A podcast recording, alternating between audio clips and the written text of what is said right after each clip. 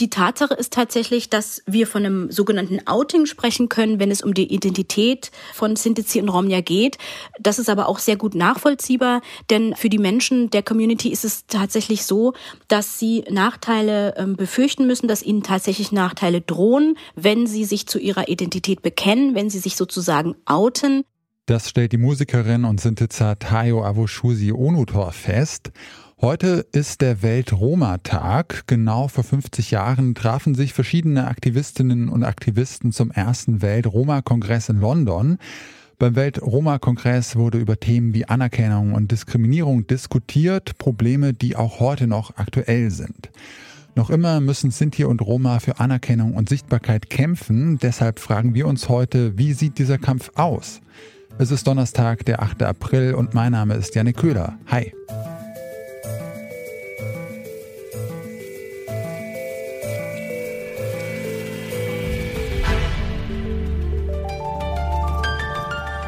Zurück zum Thema. Nach Schätzungen des Minderheitensekretariats leben etwa 60.000 Sinti und Sintize und rund 10.000 Romja und Roma in Deutschland. Viele davon sind hier schon seit mehreren Generationen. Der Leipziger Verein Romano Sumnal setzt sich für Sinti und Roma in Sachsen ein. Ihr Vorsitzender Gulner Sidi erklärt, welches Problem die deutsche Gesellschaft mit der Wahrnehmung von Roma und Sinti hat. Wir sind in Meinung, dass wir wurden ein bisschen vergessen und dann nie so richtig wahrgenommen in, in heutiger Gesellschaft. Wenn man dann auch sieht, dass man dann auch in Geschichtsunterricht oder Geschichtsbücher fast kaum steht über unsere Bevölkerungsgruppe. Und das, das macht mir ein bisschen so Bauweggefühl, dass äh, wurden uns auch nie die Möglichkeit gegeben, dass wir auch mal ein bisschen beizutragen, wenn das geht um Kultur, den Sinti und Roma in Deutschland, wenn das geht um unsere Sprache, unsere Geschichte. Und aus diesem Grund äh, würde ich mal sagen, wir auf, äh, nehmen wir uns dann diese Aufgabe mehr sichtbar zu sein, aber gleichzeitig wir möchten auch gerne mit Mehrheitsgesellschaft zusammenzuarbeiten und das bisschen mehr in die Öffentlichkeit zu bringen. Wenn von Sinti und Roma gesprochen wird, darf nicht vergessen werden, dass es sich um eine sehr heterogene Gruppe handelt. Tayo Avoshusi Ontur bezeichnet sich zum Beispiel selbst als Afro-Sintiza. Sie ist Sängerin und Autorin. Ihr ist wichtig, dass die Vielfalt innerhalb der Bevölkerungsgruppe nicht in der Berichterstattung über sie untergeht. Es sieht immer so aus in der breiten Gesellschaft, als wären Sintizi und Romnia eine homogene Gruppe, die irgendwie alle gleich sind. Das wird uns über Bilder, über Medien, Filme und so weiter, Literatur immer so gezeigt. Aber tatsächlich ist es überhaupt nicht so. Das sehen wir zum Beispiel ähm, selbst als zur Community zugehörend an der Sprache. Ähm, die Sprache ist sehr ähm, breit gefächert. Es gibt viele Einflüsse der Sprache auch auf die Sprache der jeweiligen Länder, in der Sintizi und Romnia leben. Also auch in die deutsche Sprache hinein gibt es viele Einflüsse und auch die Musik ist sehr breit gefächert, genauso wie die Community breit gefächert ist. Genau, und ja, vielleicht bin ich da auch ein gutes Beispiel dafür, dass äh, ja äh, unsere Community einfach eine sehr große Diversität hat und das ist nicht erst seit gestern so, das ist schon sehr lange so. Ich bin ja auch eine schwarze Frau und gleichzeitig Sintitzer und ähm, auch mit dieser Identität bin ich natürlich nicht die Einzige. Und ja, ich glaube, das ist vielleicht ein gutes Beispiel dafür, um zu sehen, welche Bilder werden uns immer gezeigt, welche Bilder kennen wir in der breiten Gesellschaft, wenn wir über Sintitzer und Romja nachdenken und welche gibt es denn tatsächlich? Tayo Avoshusi Onotor engagiert sich auch politisch und künstlerisch. Sie singt auf Englisch, Deutsch und Romanes, also der Sprache, die viele Sinti und Roma sprechen und das klingt dann etwa so. Menschen,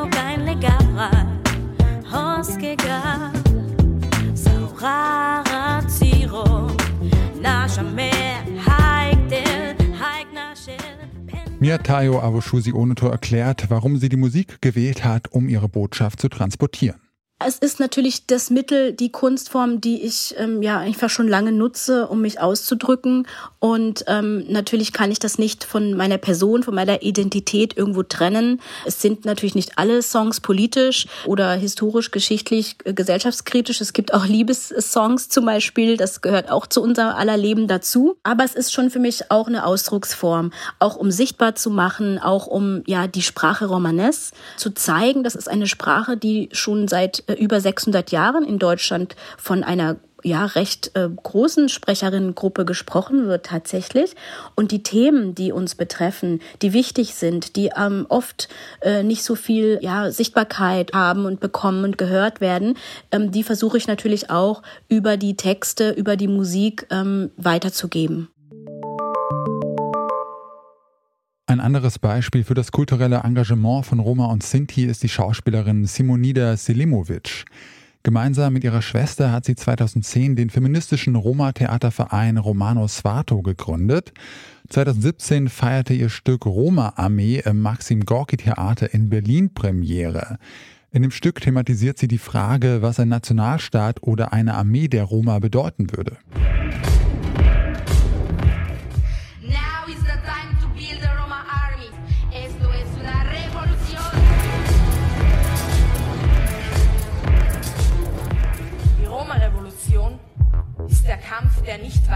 Dieser Erde gegen ihre Unterdrücker. Ein Staat oder eine Armee der Roma gab es noch nie in der Geschichte. Das Stück fragt nach der Bedeutung von Patriotismus und Nationalismus vor diesem Hintergrund.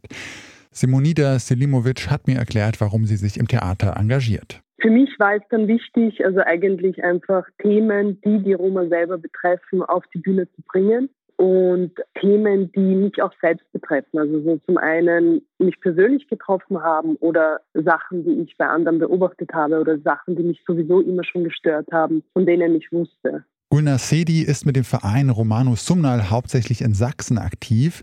Der Verein will dort mit Veranstaltungen auf die Probleme und die Kultur von Sinti und Roma aufmerksam machen.